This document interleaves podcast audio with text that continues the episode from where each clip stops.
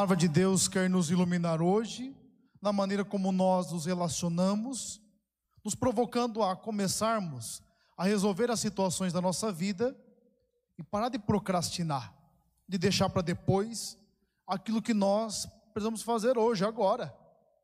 E é interessante que algumas procrastinações são aceitáveis, não é? É entendível. Quem é que é universitário? Levanta a mão. Levanta a mão aí. Essa palavra você entende bem, né? É para fazer o trabalho, sabe tudo no começo do semestre. Vai fazer lá na boca do gargalo. Isso é tranquilo, você resolve. Mas com a nossa vida não pode ser assim. Nós temos deixado para trás algumas coisas fundamentais pela falta de maturidade de resolver a situação. O profeta Ezequiel, da primeira leitura, ele vive um momento bastante difícil da história do povo de Deus. Várias vezes eu lhes falei aqui do exílio da Babilônia, que é o exílio mais famoso, que é o momento no qual o povo sai da terra prometida e é propriamente exilado na Babilônia, e aí ele fica longe das suas tradições, fica longe do seu povo, porque não é todo mundo que vai, fez-se uma seleção e levaram alguns e alguns ali ficaram. No entanto, aqueles que vão para o exílio têm a missão de salvaguardar a cultura, a religião, para um dia retornar à terra e continuar vivendo os preceitos do Senhor. Mas tal acontece conosco. O que aconteceu com o povo? O povo se acostumou. A gente se acostuma com umas coisas, não é assim? Deixa do jeito que está, vamos caminhando assim. E assim foram perdendo os seus princípios. É por isso que a tônica do profeta é sobre um pequeno resto que permanecerá fiel. E hoje ele chama a atenção daqueles que têm a função de conduzir. Diz o seguinte: olha, se o ímpio pecar, vai lá e chama a atenção dele. Porque se você não chamar, ele vai se perder. Eu vou pedir conta da vida dele para você, que tinha a função de conduzir. No entanto, se você falar com ele e ele voltar a Deus, você ganhou o teu irmão e você será salvo. No entanto, se você fala e ele não faz, quem se perde é ele, mas você vai salvar a sua vida, porque você fez aquilo que você deveria fazer. Olha, quando nós estudamos antropologia teológica, tem duas categorias, de maneira bem simples, que nos iluminam. Nós somos todos aqui sujeitos e somos pessoa. Como sujeitos, somos chamados a protagonizar aquilo que nós temos que fazer, não é? É você que tem que tomar as rédeas da sua vida. E como pessoa, somos seres de relação e, consequentemente, de responsabilidade.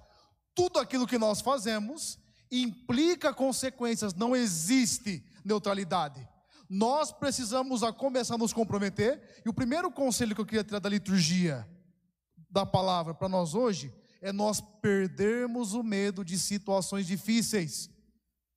Ezequiel vai lá e mexe, não tem que ser mexido.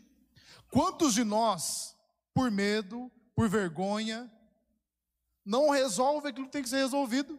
Aí guarda no coração, fica doente, passa mal, passa um monte de dificuldade, quando só precisava verbalizar. Fala, resolve. Nós precisamos perder o medo de falar de coisa difícil, de conseguir expressar, trazer o problema para si e dar um encaminhamento e resolver. É o que o profeta está fazendo. Se pecar, vai lá e fala. O que acontece é que nós não falamos, sofremos as consequências e vamos criando o um inferno que nós mesmos estamos fazendo quando na verdade o Senhor espera que nós nos posicionemos, que nós tenhamos certa assertividade na vida. E na mesma linha vai o Evangelho. É evidente que o sentido teológico, do Evangelho, quando a primeira leitura, vai além do que o Pai está dizendo para você. Perceba que o Evangelho de hoje, Mateus capítulo 18, ele está intimamente relacionado com o capítulo 16, que nós lemos em um dos domingos recentes. Que o Senhor perguntava a todos: E vocês? Quem dizem que eu sou? Pedro, inspirado pelo Espírito, diz: O Senhor é o Messias, o Filho de Deus vivo. Ele acerta a resposta. Ele é o Messias e que tipo de Messias? O Filho de Deus. E o Senhor fala sobre essa pedra: Eu edificarei a minha igreja, e o que você desligar, está desligado no céu, desligar aqui, e o que você ligar aqui será ligado também no céu. Hoje o Senhor dá esse poder de ligar e desligar também à igreja. Evidente que sobre o primado de Pedro, mas a igreja também é chamada a ligar e desligar. Por consequência, nós também somos chamados a ligar e desligar. Só que nós precisamos aprender. Se por um lado temos que parar de ter medo de situação difícil, o segundo ponto, nós precisamos resolver os problemas. E é isso que o Senhor está chamando a atenção. Perceba aqui que o Senhor está nos orientando. Quando o irmão pecar contra ti, quando ele te fizer mal, vai e fala com ele. Jesus, ninguém, Jesus não mandou nós falarmos dele. Nós não falamos normalmente com a pessoa, nós falamos da pessoa. Certa vez trabalhei com um padre lá da Patagônia, fui seminarista lá, e todo final de semana ele reclamava de uma senhora que trabalhava na igreja, que trabalhava lá, que estava errado, que estava isso, ainda na inocência, eu perguntei, o padre, o senhor falou com ela já? Falei, não. O que, que resolve isso, gente? Nós precisamos resolver problema. Sabe por que surge panelinha? Sabe por que surge esse monte de situação difícil?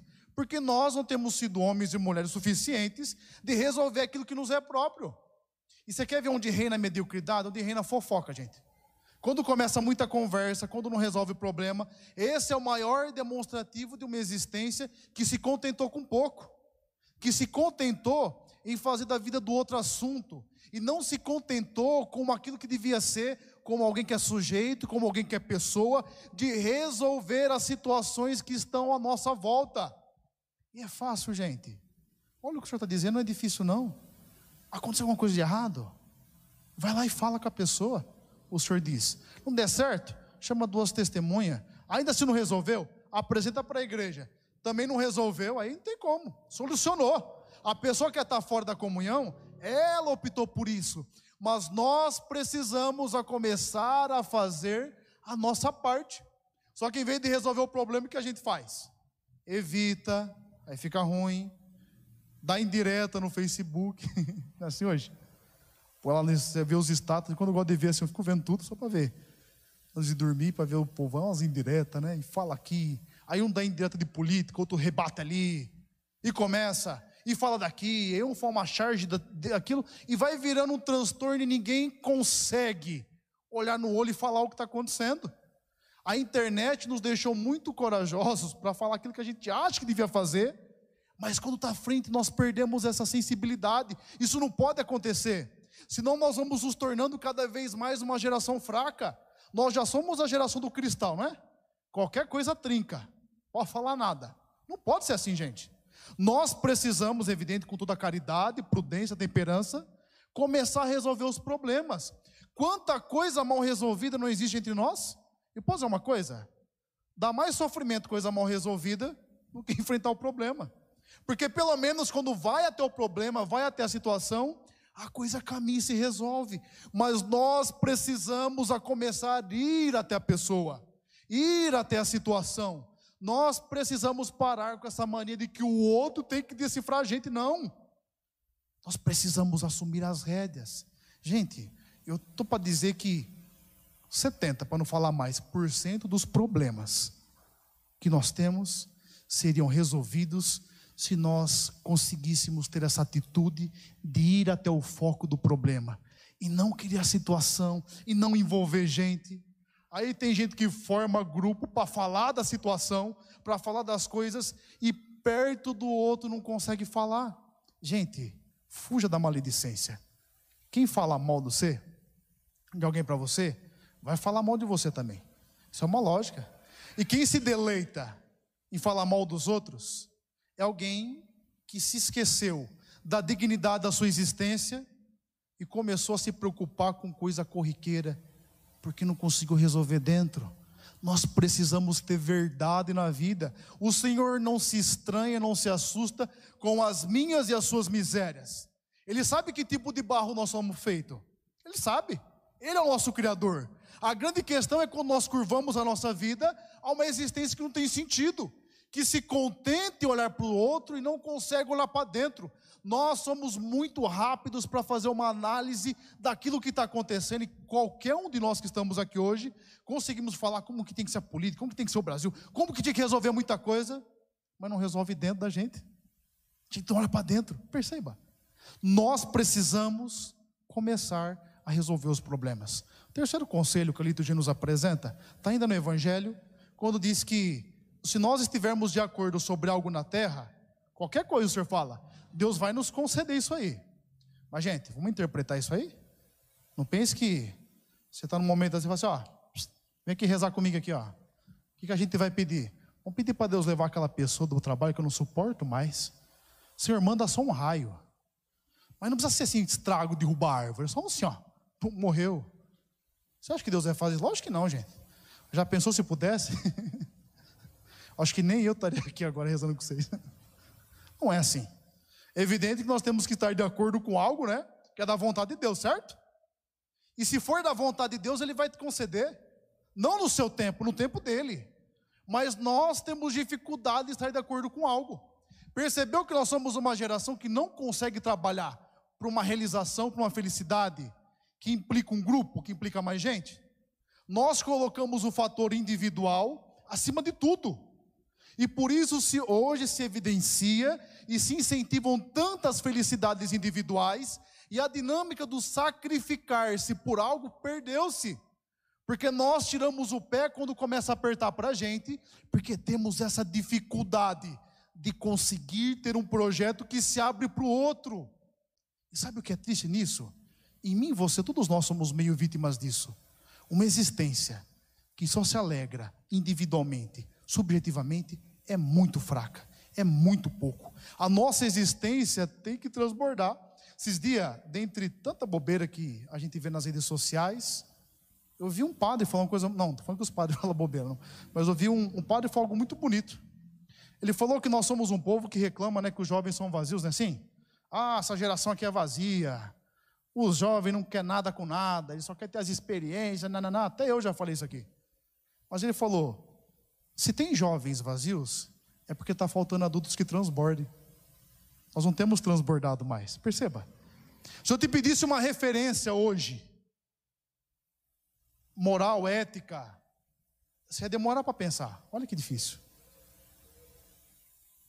Nós estamos perdendo as referências porque está faltando gente que transborda. E transbordar, gente, no amor de Deus, não está relacionado só a sentimentos. O quarto conselho que a palavra nos dá hoje é que nós precisamos nos decidir pelo amor.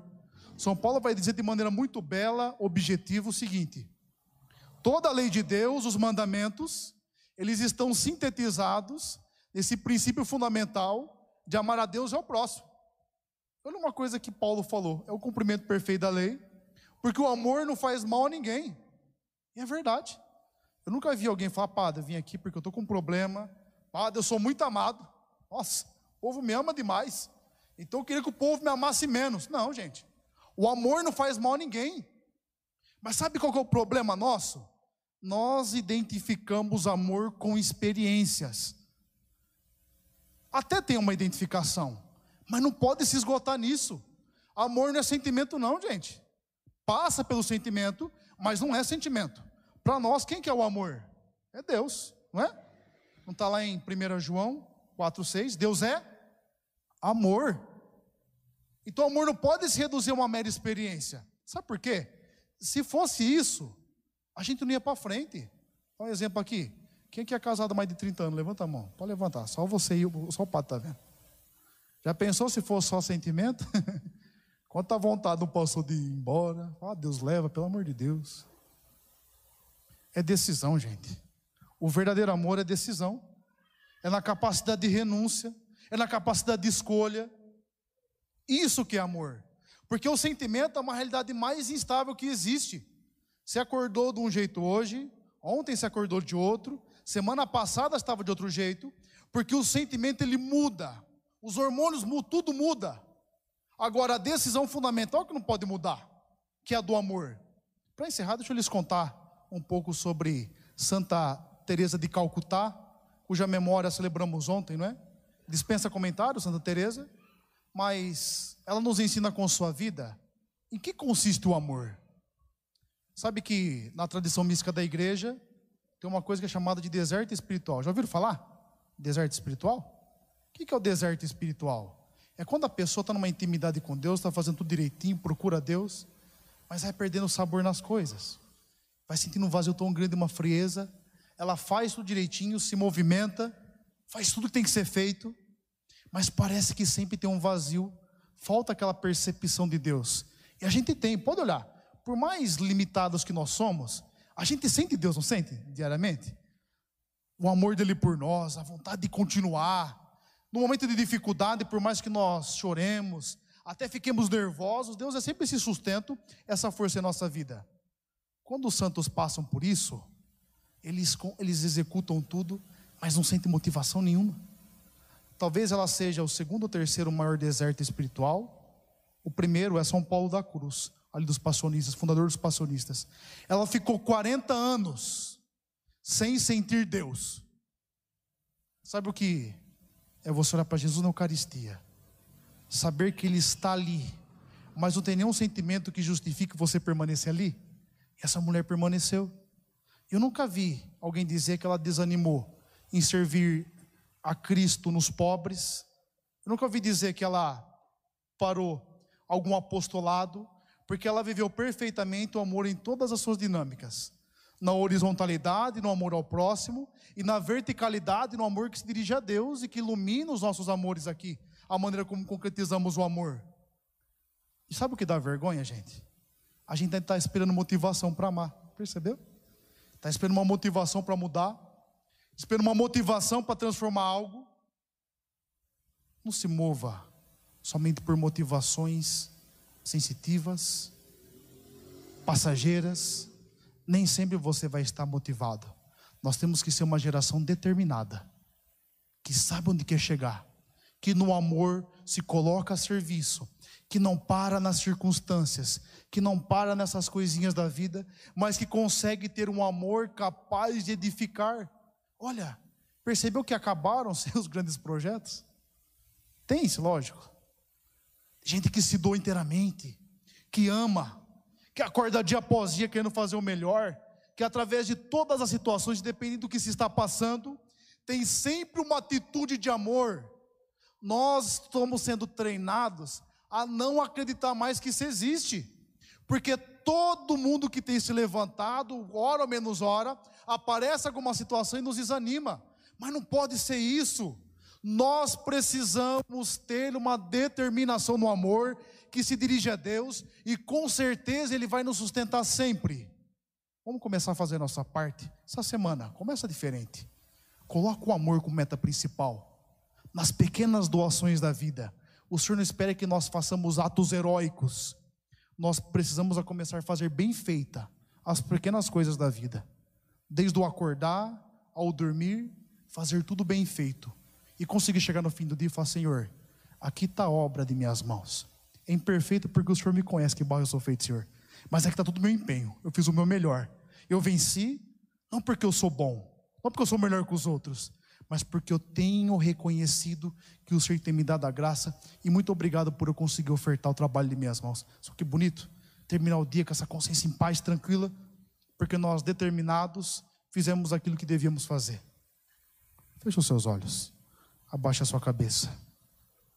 Por todas as vezes que você se esqueceu daquilo que você devia fazer, por todas as vezes que você, por diversos motivos, se distanciou dos princípios que Deus colocou no seu coração, por todas as vezes que você colocou desculpa nas suas experiências de vida negativas, tristes, e parou de caminhar por isso, peça para o Senhor te recolocar no caminho. A experiência do amor de Deus nos possibilita ressignificar todas as experiências de vida. Não existe nada na sua existência, nada na sua vida que Deus despreze. Mesmo a maior escuridão, o momento mais frio, mais gélido que você viveu, o amor de Deus é capaz de ressignificar e de lhe possibilitar continuar caminhando.